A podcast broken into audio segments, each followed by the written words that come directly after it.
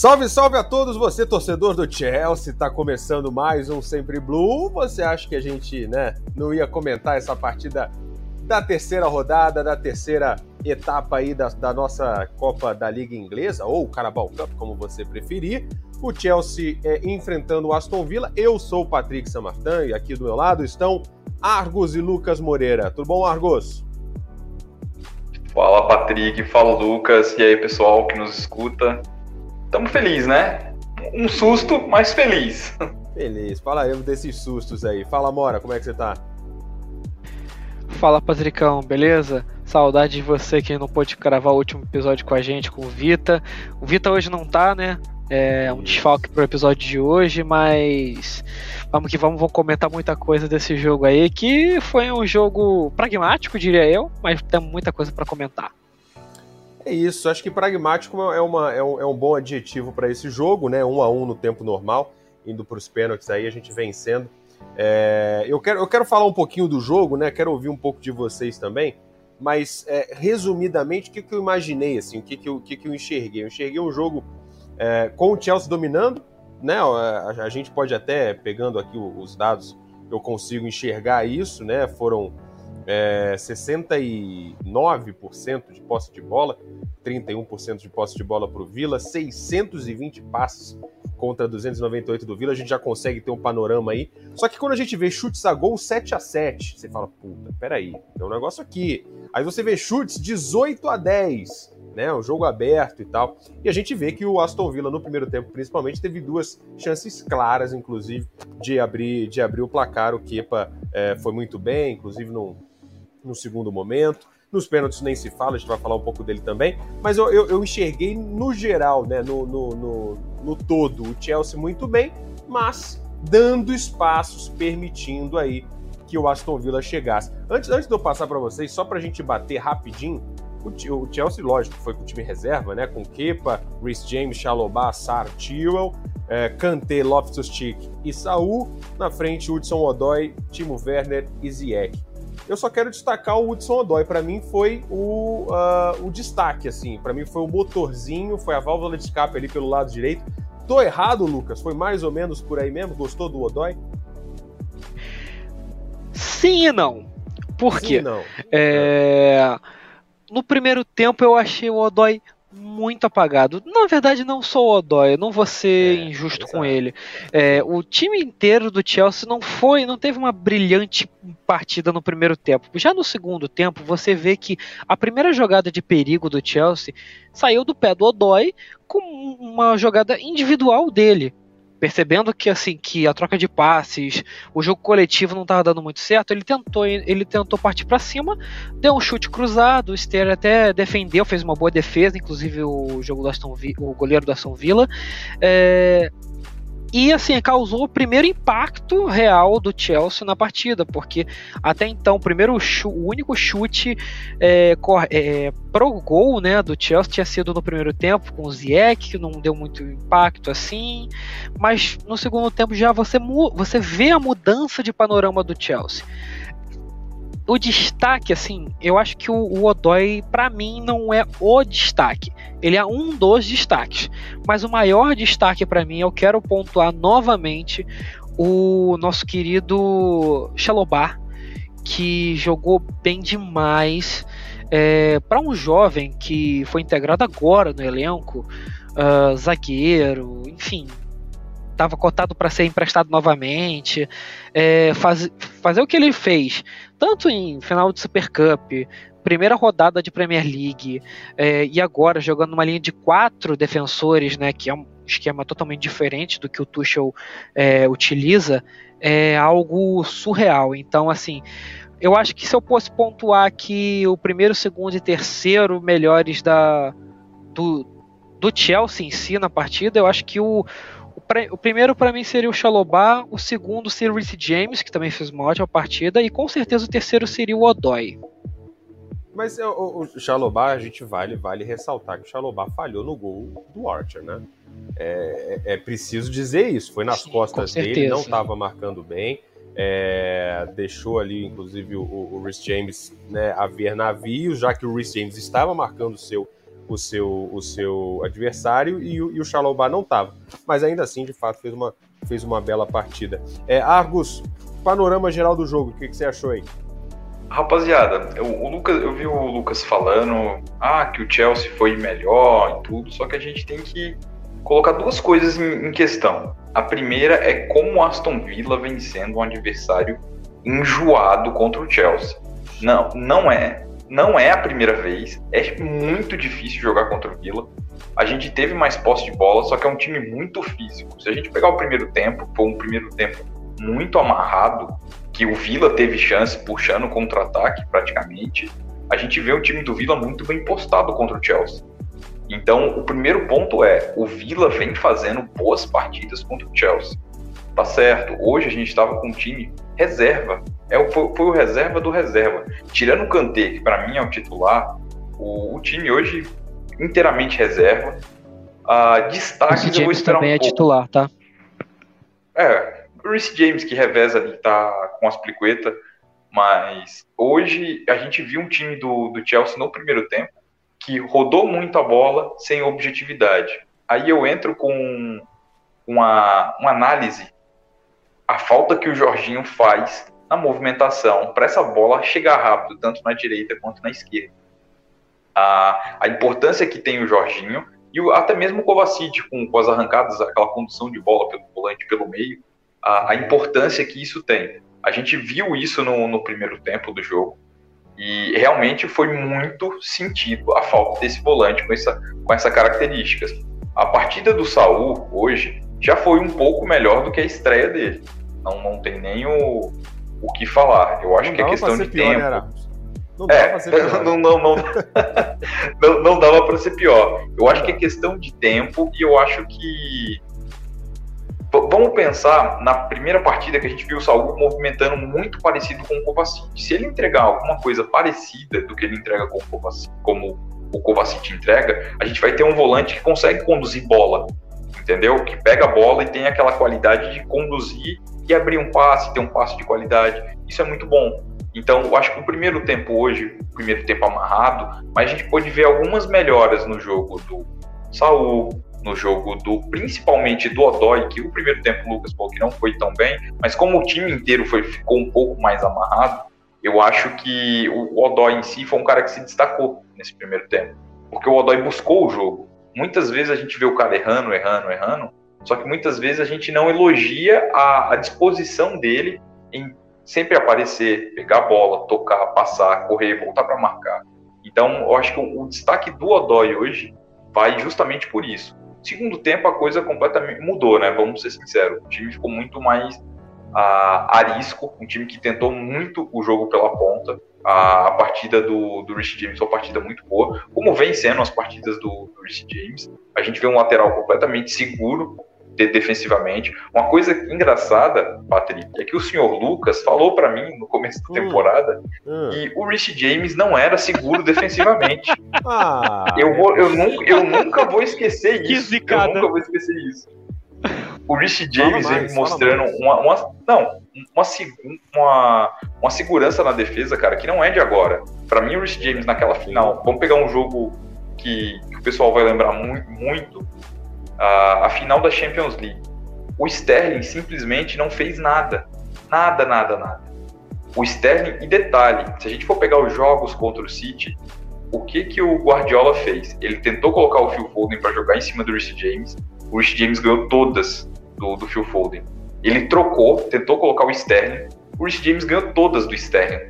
Então você vê que o Rich James é um cara que tem velocidade, tem físico e ataca muito bem. Só que não deixa a desejar na defesa. Então é um cara que vem crescendo. A partida hoje do Rich James é uma partida muito boa. Muito boa. Eu acho que a gente, a gente tem que, que, ressaltar, ressaltar isso. Sobre o gol, é, Lucas, o, o é muito bom zagueiro, só que o gol foi nas costas dele, né? A, a gente tem que, tem que falar um, um pouco sobre isso. Eu acho que ele é muito novo e ele tem muito a aprender. Tem horas que ele, a vontade dele de sair para marcar, dar aquele bote ali, compromete ele na, na cobertura, entendeu? Ele deixa um, um buraco ali na, nas costas que muitas vezes um zagueiro não pode deixar. Ele tem que pensar um pouco mais certas horas do jogo para não acontecer. E uma partida muito boa do senhor Kepa, né? Vamos, vamos ser sinceros, que o é. Kepa salvou. Caramba, eu, eu tô impressionado, porque muita gente falava que o Kepa tava morto e tudo mais, mas não, uma partida muito boa e muito segura do Kepa. Não só pelos pênaltis, mas a partida em si. Sim, chegaremos Fez umas lá. três ou quatro defesas boas, né? E, e, logo depois eu quero uma, uma rep, um direito de réplica aí ao uhum. senhor Argos, porque eu tenho duas coisas para falar para ele. Ih, lá vem, lá vem. Não, chegaremos, chegaremos lá na, na tréplica, réplica e afins e, e no Kepa também. É, eu, eu, eu, eu, só quero falar, a gente estava falando do Xalobá, né? Só para até para eu não perder o, o, fio da meada aqui que eu estava pensando. É, diferentemente de outras temporadas que a gente revezava, né? A gente não tinha uma, uma zaga é, fixa, certa. A gente revezava entre Christensen e Rudiger, ou é, o, o, o, Rudiger com o Zuma, o Zuma com o Christensen. Era, era aquela coisa que a gente não sabia quem era a zaga, né? A partir do momento que o Thiago Silva chega, lógico que, que se ganha muito mais cancha, mas hoje a gente consegue ver o Aspilicueta até muitas vezes jogando de zagueiro, né? O Thiago Silva, é, eu não tenho palavras para o Thiago Silva. Thiago Silva, pelo amor de Deus, não, não, tirem nunca o Thiago Silva desse time. O Thiago Silva é um monstro. É, o Christensen muito bem também, o Rudiger jogando, e eles já se já conseguem, a gente já consegue saber que esses são os jogadores titulares, né? Então, quando a gente vê Chalobá e Sá jogando juntos, a gente já consegue já imaginar e, e, e, e analisar que, porra, a gente agora tem uma zaga muito boa, né? O Chalobá, apesar de, de, da falha de hoje, é verdade, mas é, é, de fato um jogador com potencial muito bom, né? Muito jovem. O Sara acabou de chegar, então tem aquela coisa de adaptação, a gente quer ver como é que ele joga, mas ao mesmo tempo, é... enfim, a gente já, já sabe como é a nossa zaga. E querendo ou não, hoje o Chelsea tem aí é, uma das melhores zagas da Europa, sem dúvida nenhuma. Né? O, o, o, o Tuchel fez um milagre assim, inacreditável depois da saída do, do Frank Lampard. Então, é, é, é, inacreditável como a gente já consegue ver um sistema defensivo muito bom. A gente está falando do Rhys James, que realmente, para mim, concordo com você, Argos, é, é muito bom jogador, tanto ofensiva quanto defensivamente. E a gente tem o Tio do outro lado, né, Lucas? Que é, é, que é bom jogador, que é um jogador regular e que, por um acaso, assim, uma, uma surpresa, pelo menos para mim, eu não imaginava o Tio na reserva para o Marcos Alonso nessa temporada. Por que, que o Tio é reserva, Lucas? É sério que você foi fazer essa pergunta logo para mim, velho? Vamos lá. Cara, é. Olha, assim, é. Todo mundo que me conhece, né, sabe que eu sou um, um admirador grande do que do, do Tio, do Kepa também, né? Eu ia falar Kepa, mas enfim. é... E assim, no último episódio, que você inclusive não teve, Patrick, eu falei que eu sou um mega fã do tio e tudo mais, é, mas não dá para negar que existem muitos fatores que, com, que comprometem a titularidade do tio hoje. E não, não é a habilidade do jogador, porque de habilidade ele tem de sobra. É, um bom início do Alonso que a gente tem, porque por mais que eu não goste do Alonso, eu tenho que dar o braço a torcer que ele está indo bem o Tio não ter sido utilizado pelo Garrett Southgate na Eurocopa e isso acabou afetando o psicológico dele. É, a falta de, de, ritmo né, de jogo, porque quando o Tio chegou, estava próximo já da primeira partida da Premier League, e logo depois entrou o Arsenal clássico, e logo depois veio o Liverpool, ou seja, uma avalanche de jogos muito complicados de você introduzir um jogador que não fez pré-temporada não jogou Eurocopa é, e ficou com o psicológico abalado por conta disso, é, para jogar esse jogador ser o titular. Eu acho que seria jogar ele para os Leões ali, sendo que a gente já tem um jogador que, por mais que seja muito contestado e muitas vezes por mim, que eu exagero às vezes, falando, não, não vou torcer pro Chelsea enquanto Alonso seja titular, mentira, né? ah, né? Assim, é no calor do momento. É, é só quando o time for titular eu vou torcer? Não, é só no calor do momento que eu falo isso, mas é, há de se pensar isso. Hoje é, o tio não fez uma partida que muitos esperam dele, né? Eu acho que é essa questão. Eu acho que sinceramente, ao mesmo tempo que eu entendo que ele possa ter perdido o pênalti, errado o pênalti lá e tenha deixado alguns espaços, inclusive no, no gol, né, que o próprio Xalobá sofreu também, foi uma bola nas costas do Tio, que estava subindo bastante, né, pro ataque também. É, dá para se ressaltar uma linha de quatro defensores, né? Não é um esquema tão utilizado pelo Tuchel, então eu acho um pouquinho difícil e acho que às vezes até um pouco injusto também é, comentar uma partida do, do assim, num esquema que a gente mal usa, com jogadores que a gente mal usa, que é o Saro, o Xalobá, é, Saul, é, Loftus-Cheek e a gente querer uma excelência de resultado defensivo de um jogador que só jogou quantos minutos na, na Champions? É, 20 minutos? Ou até menos do que isso? Então o tio é reserva por conta disso mesmo, cara, por conta desses fatores. É, e principalmente porque o Alonso está indo muito bem, né? E há de se ressaltar isso. É, eu, eu, eu, já já vou passar pro Agus, eu só quero comentar sobre isso também. É, concordo. É, é, assim, muitas coisas são méritos, eu acho que do, do próprio Tuchel, que, que tá, pela formação tática que ele usa, é, de três zagueiros, obrigatoriamente não, mas é, é, preferencialmente você tem que liberar mais os alas, e isso o Marcos Alonso é extremamente mais eficiente que o Tio. O Tio ele é mais equilibrado e quando você joga com 3-5-2 você acaba podendo ter essa possibilidade de liberar os alas. O Marcos Alonso está na área o tempo todo. Né? Então é, é, é, um mérito também da, da, do esquema tático que usa o, o Tuchel. Agora, dentro de uma Copa da Liga Inglesa, que jogam os reservas e tudo mais, para quem é considerado, entre aspas, reserva, é oportunidade de você mostrar serviço, é você colocar a pulga atrás da orelha, do técnico, né? Assim como prov provavelmente fez ali o Kepa, que ganhou confiança um pouco mais, é, o próprio Rhys James, que mostra que realmente é um ótimo jogador, o Kanté a gente já sabe, o Saul, que ganha confiança também, é, o Werner, eu, eu, não vou dizer, eu não gosto do Werner, mas enfim, é, apesar do gol. Então, eu acho que a Copa da Liga Inglesa é a oportunidade de se mostrar. E o Tio não vem, não vem fazendo isso. E é uma lacuna que, querendo ou não, a gente ainda tem. A, a, a, lateral esquerda ainda é uma lacuna que eu enxergo que possa ser ali a oportunidade de ter revezamento nas principais ligas, né? Não sei se vocês concordam com isso. E o Tio não vem mostrando essa é, possibilidade, né? essa capacidade. Argos. Cara, a, o assunto lateral esquerda é uma coisa que, que divide opiniões aqui entre a gente. O pessoal que escuta a gente tem que entender basicamente como é que tá funcionando a cabeça de cada um. O Lucas acha o Tio 500 vezes melhor que o Alonso, que é que o Tio jogue todas as vezes. O Vitarelli tá, entre aspas, cara, o Alonso tá bem. Realmente o Alonso tá bem. Tá bem. Eu sou time Tio. O Patrick é o time que tá assim, ó, joga quem tiver melhor. Exato. Fato. Exato. É. A, a gente tem dois, dois excelentes laterais. A partida do Tio hoje não foi boa. Não foi boa, não foi. De 0 a 10 eu colocaria um 6 ali só por causa que a gente passou. Mas nada nada além disso. Uma partida que eu acho que o Tio estava meio sem ritmo de jogo, há muito tempo sem jogar, tanto pela seleção quanto pelo Chelsea, só treinando. Eu acho que isso pesou. Eu acho que o esquema também foi um pouco diferente, porque, querendo ou não, é uma coisa que a gente tem que comentar. A gente fazia muito tempo que a gente não jogava com a linha de quatro defensores. Muito tempo.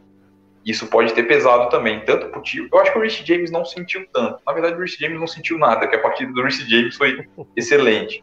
Mas, Porque o Reece James já jogou também em um sistema de quatro defensores com o Lampard. Não que o Tio não tenha jogado, mas o, sim, o Reece James já tem um costume maior do que o Tio nessa posição. Olha defendendo, defendendo o Tio. Vai. mas, querendo ou não, acho que isso pode ter pesado um pouco pro, pro Tio. Eu acho que o esquema, a mudança de esquema, pegou muita gente desse elenco um pouco.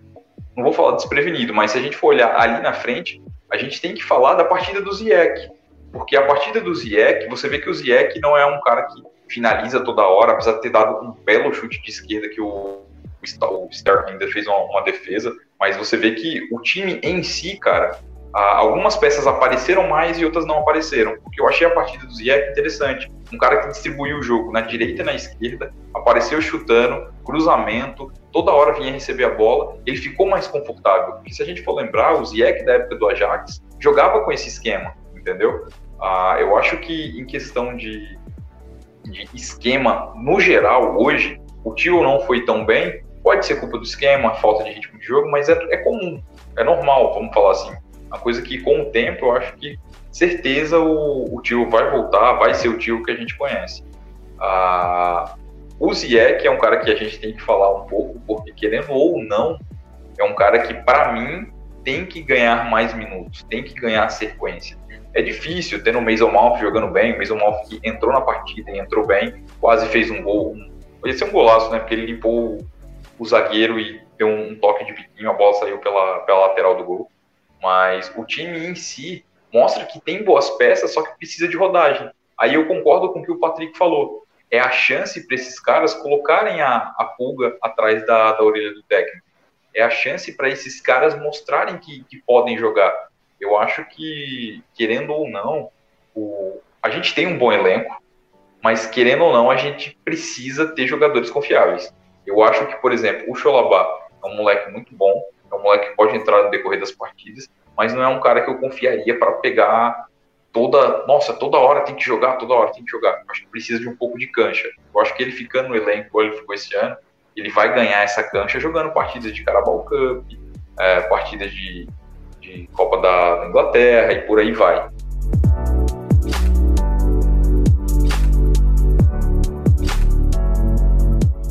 e eu quero, a gente tá falando do Ziek, né? E aí a gente para para pensar do Ziek dentro do, do, do, atual time titular, será que ele se encaixa, será que não se encaixa? E a gente acaba esquecendo, né? A gente tem um elenco tão farto que a gente acaba esquecendo onde é que está Christian Pulisic, né? É, o Pulisic ele continua ainda é, eu, fui, eu, fui, pesquisar, porque eu falei, cara, o que está acontecendo com o Pulisic, mas o Pulisic realmente ainda está com, com um problema físico, né? Ele está lesionado.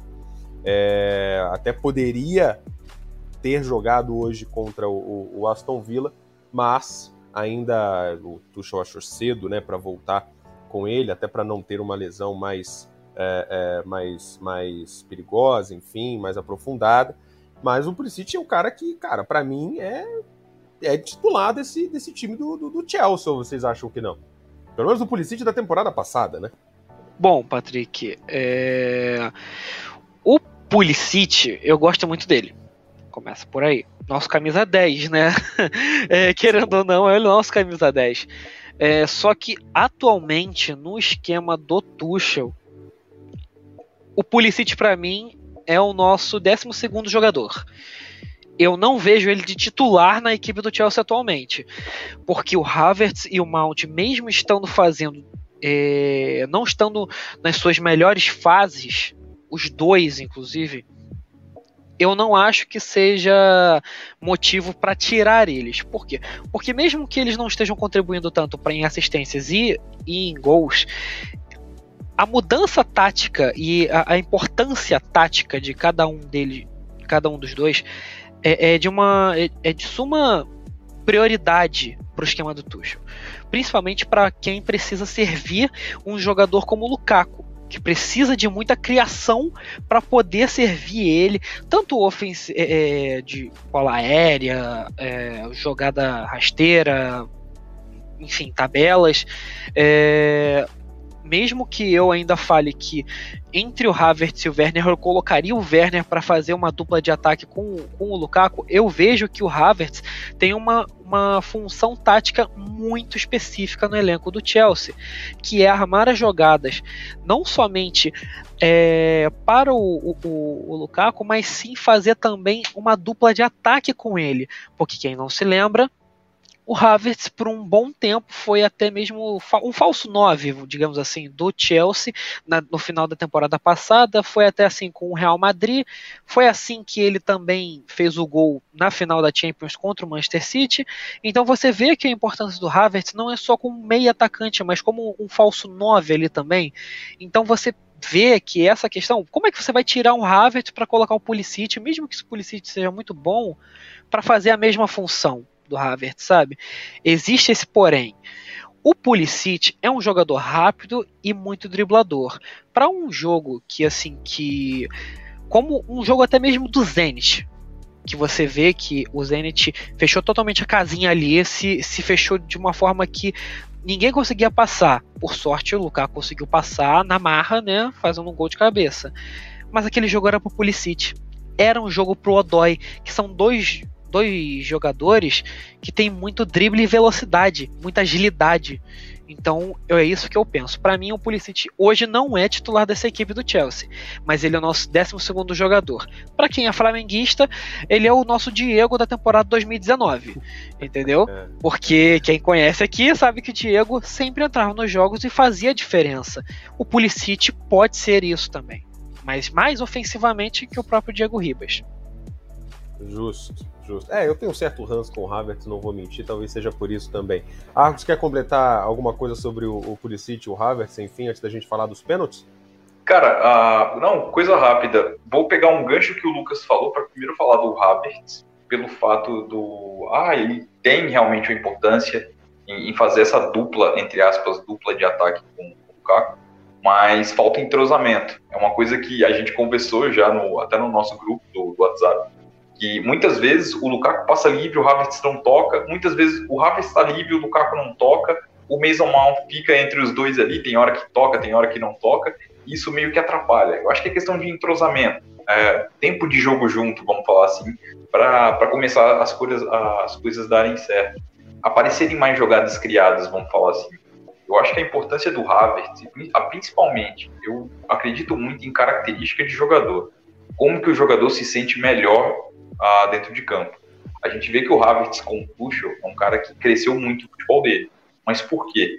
Você vê que o Havertz, ele tem a obrigação tática dele, mas quando a gente tem a bola, ele não fica preso. Com o Lampard, era nítido. O Lampard prendia o Havertz na ponta direita, prendeu o Havertz pelo meio, e ele ficava totalmente é, apático no jogo. Tanto é que o Lampard com, como técnico, o Havertz simplesmente foi obsoleto, não teve destaque praticamente nenhum. Agora com o Tuchel, você vê o Havertz fazendo o que ele faz de melhor, movimentação. A gente tem a bola, ele busca a bola no pé do Jorge Kanté, ele participa muito do jogo com ala, ele pega, toca a bola, passa e sempre atacando os espaços vazios. A principal característica do Havertz é essa. Não vão esperar que o Havertz seja um driblador, não, não ele ataca os espaços vazios e quando ele recebe a bola, aí ele consegue criar, entendeu? Eu acho que a principal característica dele, e isso vai muito bem com o Lukaku. Obviamente, você precisa de uma velocidade que o Mason Mount tem, entendeu? Então, acho que os três ali na frente podem dar muito certo. Mas como o Lucas falou do Werner, dependendo do tipo de jogo, você precisa ter um pouco mais de velocidade e um pouco mais de, vamos falar assim, aquela. deixa eu pensar numa palavra para o pessoal entender entender bem, aquela afinidade com o gol, entendeu? Dois caras que mirem o gol toda hora. No caso seria, apesar do Werner errar tudo no gol, Tem mas dois caras que fiquem, que fiquem dentro da área. O Lukaku fazendo a área e o Werner rondando essa área. Então eu vejo que nesse caso seria interessante a gente jogar com o Werner e o Lukaku. Mas eu acho que o Tuchel daqui para frente pode, pode experimentar isso. Sobre o Pulisic, é complicado, porque o Pulisic está sofrendo uma lesão no tornozelo uma coisa que o Hazard próprio sofreu naquela temporada 2015, 2016, que a gente foi mal pra caramba. O Hazard perdeu, se não me engano, 14 ou 16 jogos, eu não, não me recordo agora. Voltou no final, fez aquele gol contra o Tottenham, que deu título a, ao Leicester e por aí vai. Então, a gente vê que é, é, histórico de jogadores que têm uma certa habilidade sofrer com lesões em tornozelo, joelho, pancada na, na canela, lesão muscular e por aí vai. Só que o Pulisic vem sofrendo muito com isso. Então eu concordo que o Pulisic é um cara importante para quebrar a linha, um cara para ter o drible e ajudar muito ali na frente, jogando contra adversários que jogam retrancados, no caso do Zenit, no caso. Mas a gente precisa que o Pulisic fique saudável primeiro. Acho que o principal fator é o Pulisic vai ficar saudável. Ele tem que ficar para ele começar a ganhar uma sequência de jogos. Entendeu? A, a parte ofensiva do Chelsea não me preocupa, cara, porque a gente tem jogadores rápidos. A gente tem jogadores com características de drible, que no caso é o Pulisic, o próprio Mason Mount. A gente tem jogadores com características de armação e velocidade, que é o caso do Ziyech, que é um cara que tem um passe muito bom, mas consegue colocar velocidade no jogo. A gente tem uh, dois jogadores que conseguem jogar mais perto do gol, que é o caso do Havertz e do, do próprio Mason Mount. Então, a parte ofensiva não, não preocupa a gente. A gente sempre vai ter condições de mudar o jogo ofensivamente. A gente precisa criar um pouco mais é, opções. Opções, no caso, a gente variar essa dupla de volantes, a gente variar os alas, no caso.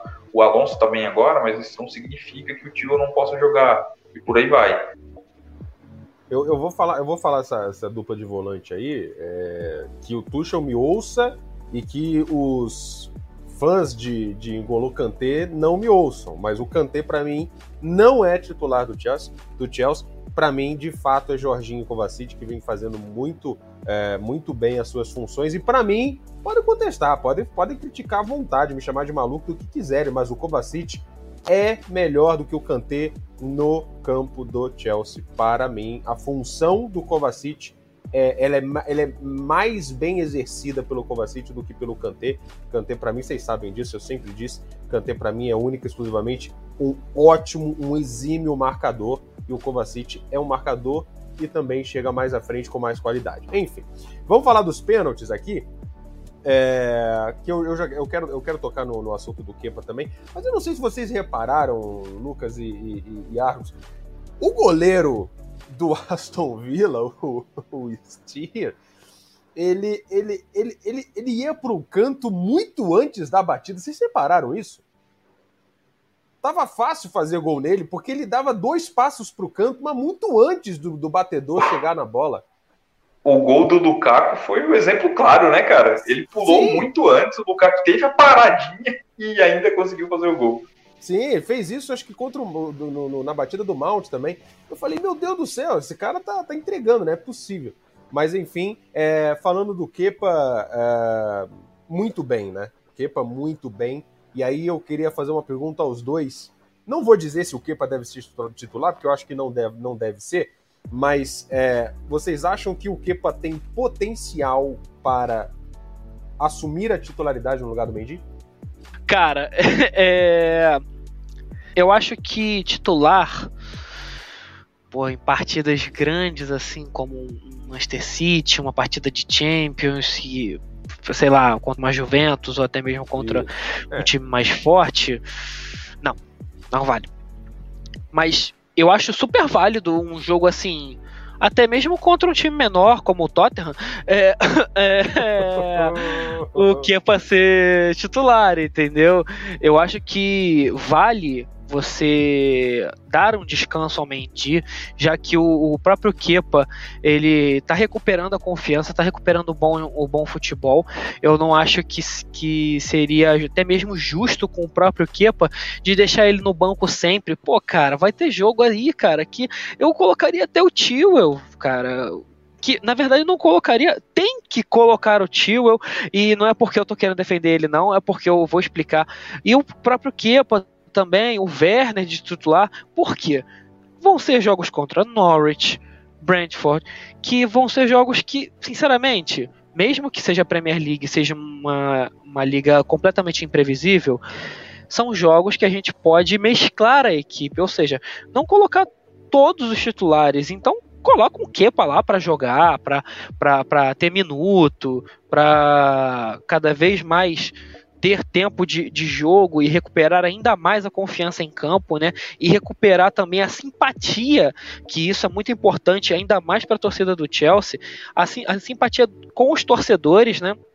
que ele já foi muito criticado, uh, vaiado, xingado, etc. Agora, nessa boa fase, é bom ele aproveitar esse tempo que ele tiver em campo. E, poxa, que jogo melhor para se colocar contra um, do que contra uma equipe que não esteja tão embalada ou que seja uma equipe tão perigosa como um Manchester City, um Liverpool, um Real Madrid da vida, sei lá, é, numa Champions League. É, esse é o momento. Você não vai colocar o também o Mendy para para escanteio, porque o Mendy não fez absolutamente nada para merecer isso.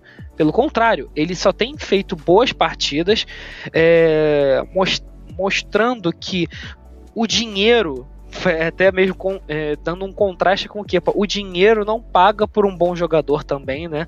Não é sempre que você vai gastar milhões num, num, jogador e ele vai render, porque você pode pagar pouquinho, como a gente pagou no Mendy, ele é o nosso titular, ele me dá uma segurança, o Kepa, querendo ou não, ainda me dá algumas inseguranças, normal, né? O trauma, é, para você retirar esse trauma é muito difícil. Então é questão disso. É, não acho que o Mendy seja titular todos os jogos da Premier League, dá para revezar bem nessa agora, né? Ainda mais em boa fase. Boa fase, pô, qualquer um joga bem, né? É, então, esse é o momento para se aproveitar e recuperar ainda mais a simpatia do Kepa com a torcida que, é, que ele tanto merece, né? Você tocou num ponto legal antes de passar pro, pro, pro Argos. É, é uma coisa que eu, que eu já tinha pensado e estava doido para falar no podcast. O, a gestão de grupo do Tuchel é perfeita, né? O que ele fez no jogo do próprio contra o próprio Aston Villa lá na segunda rodada da Premier League, né, levando, levando um time mesclado, é, depois contra o, o, Tottenham, levando outro time, mas é, já dando oportunidade a, a, a, outros que não vinham jogando e tudo mais. Tuchel tem essa, essa, essa consciência de que ele precisa ter essa gestão de grupo muito bem feita justamente por isso, né? Para que ele ganhe o grupo, não só em oportunidade de minutos em campo, mas também em confiança, né? O jogador só ganha confiança em campo. Se estiver treinando, ele pode até ganhar confiança é, treinando, mas é, é muito difícil, porque, é, é, é como já dizia, né? Jogo é jogo, treino é treino. Mas, Argos, é, Kepa, potencial, não potencial, tem chance, não tem chance? Cara, o, o Kepa, para mim, nunca foi um, um mau jogador. Vamos, vamos deixar isso bem claro. Eu acho que o que acabou com o Kepa foi a falta de confiança. Falta de confiança e crítica por, por parte da, da torcida e da imprensa. Eu acho que o Mendy chegou no Chelsea como um goleiro que, bom, um goleiro que, porra, fez, é um bom goleiro, vai chegar, chegou com a confiança dele normal, vamos colocar assim no nível normal, foi fazendo boas atuações, fazendo excelentes atuações, foi melhorando, crescendo confiança, e o Mendy hoje é o titular absoluto do Chelsea. Não, eu acho que não, não existe essa discussão de colocar o Kepa. Eu acho que a confiança do Mendy subiu tanto que realmente ele subiu de nível. O Mendy hoje, cara, é um goleiro muito seguro, não, não erra praticamente saída de bola, não erra a bola cruzada, um goleiro muito bom no mano a mano, não tem nem o que falar do Mendy. O que, aconteceu com o Kepa? Enquanto o Mendy estava nessa crescente, o Kepa continuou estagnado na má fase. E o Kepa melhorou essa má fase a partir do momento que o Tuchel foi colocando ele alguns jogos ano passado, temporada passada. Ele começou a melhorar ali. Você via que o Kepa estava um pouco melhor. Obviamente, ele ainda tem suas falhas, vamos deixar isso bem claro. Não é duas partidas que vão fazer o Kepa ser um bom goleiro novamente. Mas a gente vê que o Tuchel, a partir daquele que ele tira o Mendy e fala, Kepa, eu tenho confiança em você, e o Kepa vai lá e pega o pênalti, você vê que o Kepa muda de patamar. Ele fala, cara, tô aqui. E você vê hoje a excelente partida do Kepa. Você vê o Kepa saindo, a, o Aston Villa teve alguma chance, aquela, principalmente aquela chance aos 44 do primeiro tempo, que o Rhys James tira em cima da linha, mas o Kepa salva antes. Entendeu? O Kepa sai bem, porque a, a zaga já estava toda batida. O Kepa sai bem, consegue finalizar, o Rich James volta e tira a bola em, quase em cima da linha. Mas você vê que o Kepa fez boas defesas, e são defesas que mostram que o cara tá com confiança. Não são defesas aleatórias que a bola vai em cima dele, não, não. Ele realmente, ele vai, ele sai na hora certa, ele fecha. Isso é bom. A gestão de elenco que o Patrick citou é importante para isso. Você tem um goleiro que foi uma bala, porque o Kepa foi realmente um goleiro muito caro, e você precisa fazer esse goleiro ganhar confiança novamente. Vocês já pararam para pensar se o Kepa atinge o teto que todo mundo espera dele? É um goleiro world class. Hoje não é. Hoje vamos deixar isso bem claro. Mas vamos falar em teto de talento. O Kepa é um goleiro muito novo. O pessoal acha que um goleiro com 20 anos ele vai ser, nossa, o novo Buffon. Não é assim. Goleiro com 20 anos ele pode ser um goleiro maduro, só que com o passar do tempo ele vai ficando melhor. E o goleiro, devido à posição não exigir tanto fisicamente como um jogador de linha, é um cara que tem uma carreira um pouco maior. É um cara que consegue jogar até os 38 anos em alto nível, até os 40 em alto nível, tranquilamente. A gente vê o, o próprio Buffon fazendo isso. Então, se a gente for ver, o Kepa tem muita carreira pela frente. Se ele continuar nessa crescente, confiança e tudo mais, ele pode, daqui a um tempo, voltar a incomodar o Mendy. Mas hoje não passa nem perto disso. Exatamente. Você falou da, da idade, né? Há 20 anos é o novo Buffon. Muita gente acha que o Donnarumma é o novo Buffon, mas tem muito caminho aí para percorrer, até porque tá numa fase legal, tá numa fase boa. Isso também conta. O Kepa já esteve numa ótima fase, hoje está numa fase muito ruim. E o Kepa é mais ou menos assim, né? Para quem joga bola, é mais ou menos o seguinte: quando a gente pega na bola e começa a arriscar, e aí erra tudo, né? O, o coleguinha, o companheiro do lado chega e bate nas nossas costas e fala assim: amigão, toca, faz o básico, faz o feijão com arroz. Você vai ganhando confiança. E aí a gente começa a tocar de lado, se movimentar e tal. Aí do nada você começa a arriscar de novo e aí dá certo. E aí você ganha a confiança que você tinha perdido. O problema é que com o Kepa, ele é goleiro, né?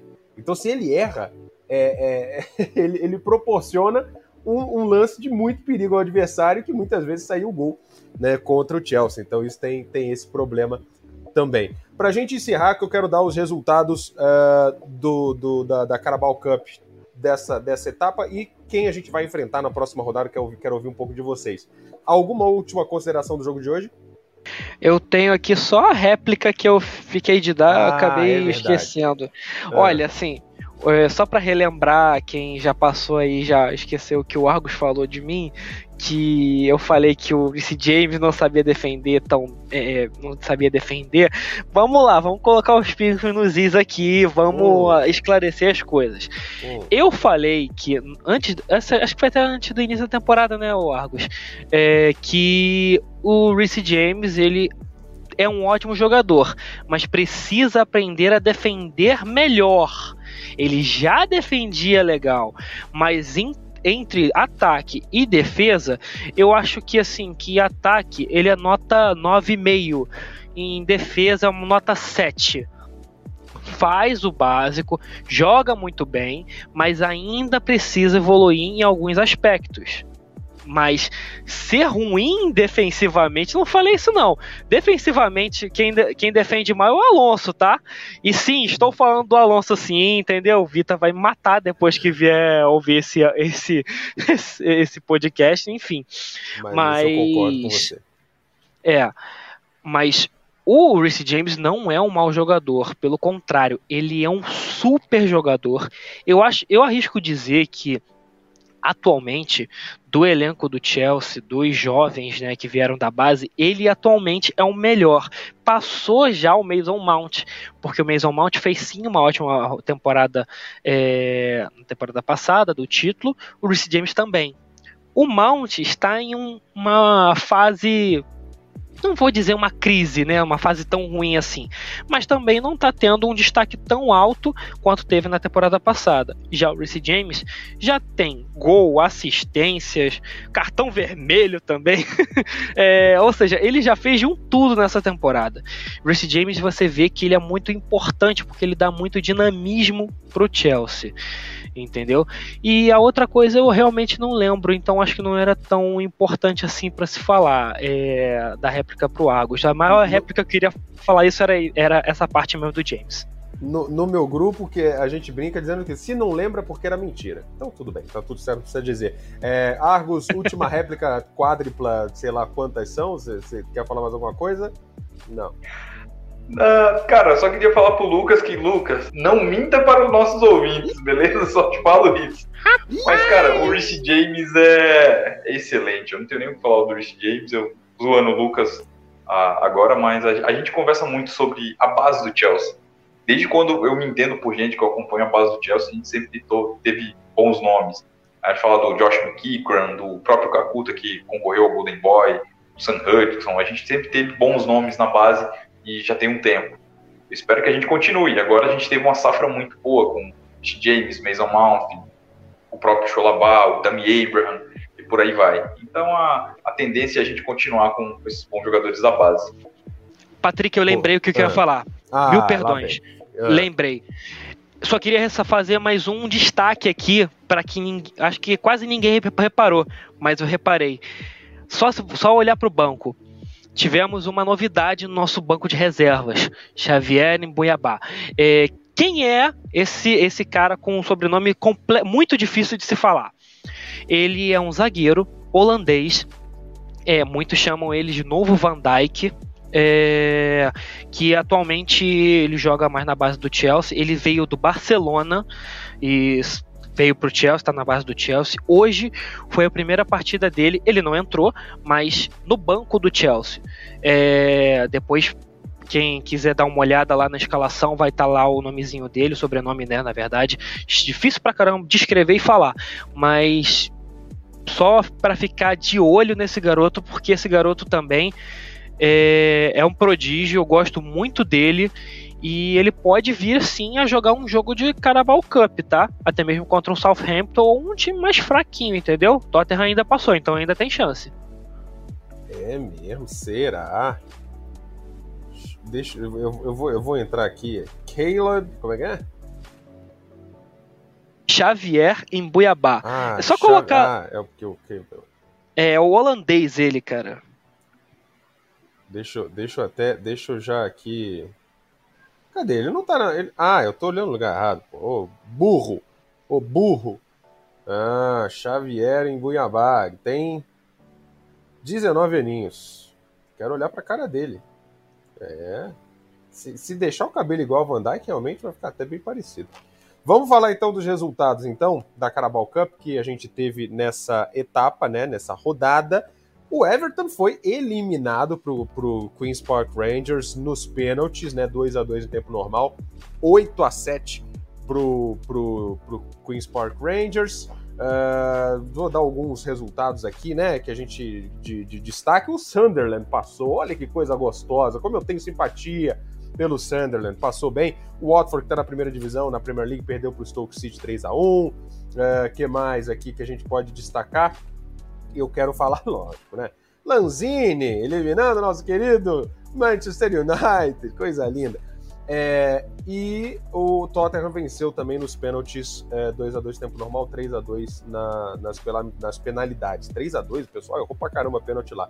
Mas quem a gente vai enfrentar na próxima rodada, né? O Chelsea vai enfrentar o Southampton, que venceu também nos pênaltis. O que teve de 2 a 2 nessa rodada também, hein? 2 a 2 tempo normal, 4 a 2 aí Uh, nos pênaltis, Southampton. Vocês acham que pode ser uma pedra no sapato ou não? Argos. Patrick, é... eu acho que pode, cara. Todos esses times, por exemplo, o Vila hoje, a gente já fosse uma partida mais fácil, que a gente fosse fazer dois gols, três gols.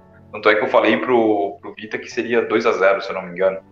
Uh, eu acho que todo, todos esses times que a gente enfrenta na PL são times que podem engrossar o caldo, vamos falar assim. Eu acho que, mais uma vez, a gente tem que entrar com, com o foco que a gente teve hoje, porque a gente, em momento nenhum, a gente. Ah, acho que a gente não, não concentrou totalmente na partida, porque a gente teve algumas chances e decisões melhores poderiam ter sido tomadas, mas a gente também não entrou de salto alto, vamos falar assim. Eu acho que contra o Southampton a postura tem que ser a mesma. Eu acho que a gente tem que entrar com humildade para levar o jogo. Acho que é um time que pode dificultar a nossa, a nossa classificação para a próxima rodada.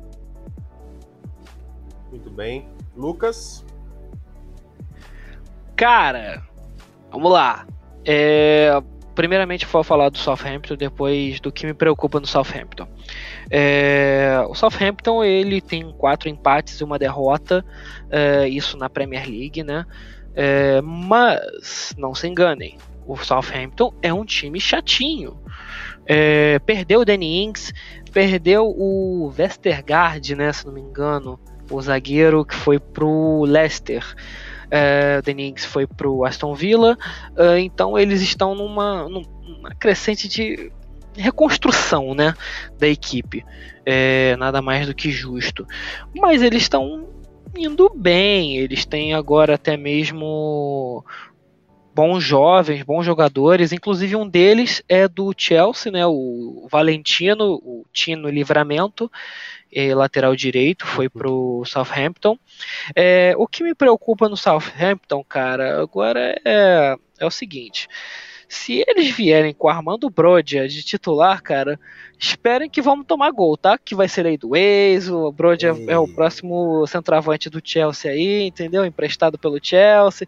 E o Argo já deve estar tá morrendo de rir comigo já, entendeu? Tá mutado aqui agora, enfim. É... O Lucas ama é... o Broja. Com certeza. Não tanto quanto o Tio, mas enfim. É... mas falando sério, o Chelsea tem total condição de passar contra o Southampton. É uma equipe muito concisa, muito unida. E eu tô gostando cada vez mais do trabalho do Tuchel, né? É inegável né, dizer. E, cara, foi o que o Argos falou. Se a gente não entrar de salto alto, a gente passa com até uma certa tranquilidade. Muito bem, muito bem. Vamos ver então, vamos enfrentar o Lianco, né? Novo zagueiro aí do Southampton, contratado para essa temporada, zagueiro brasileiro também. Rapaziada, é isso. Acho que a gente encerra por aqui. Vocês têm alguma última consideração? Querem falar mais alguma coisa para a gente encerrar? Argos? Agradecer o pessoal que escuta a gente, compartilha, curte em todas as mídias que puder. Adiciona a gente no Instagram. A gente estamos aí Boa. e é nós. Boa, é isso aí. Lucas Moreira.